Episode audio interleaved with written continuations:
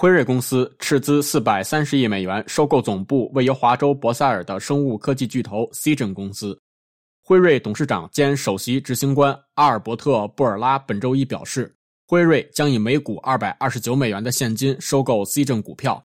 这笔交易将极大地改变辉瑞在肿瘤学领域的业务，使其独一无二。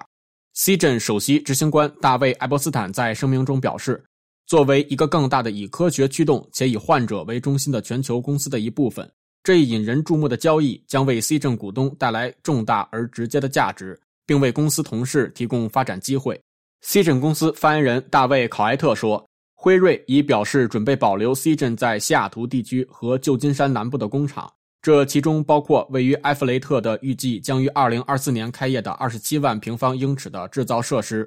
西镇公司在西雅图地区约有一千八百名员工，在其他地区有一千五百名员工，专门从事抗体偶联药物的技术研究。其主要产品是使用实验室制造的单克隆抗体蛋白质，在保护周围组织的同时，寻找癌细胞，帮助输送抗癌药物。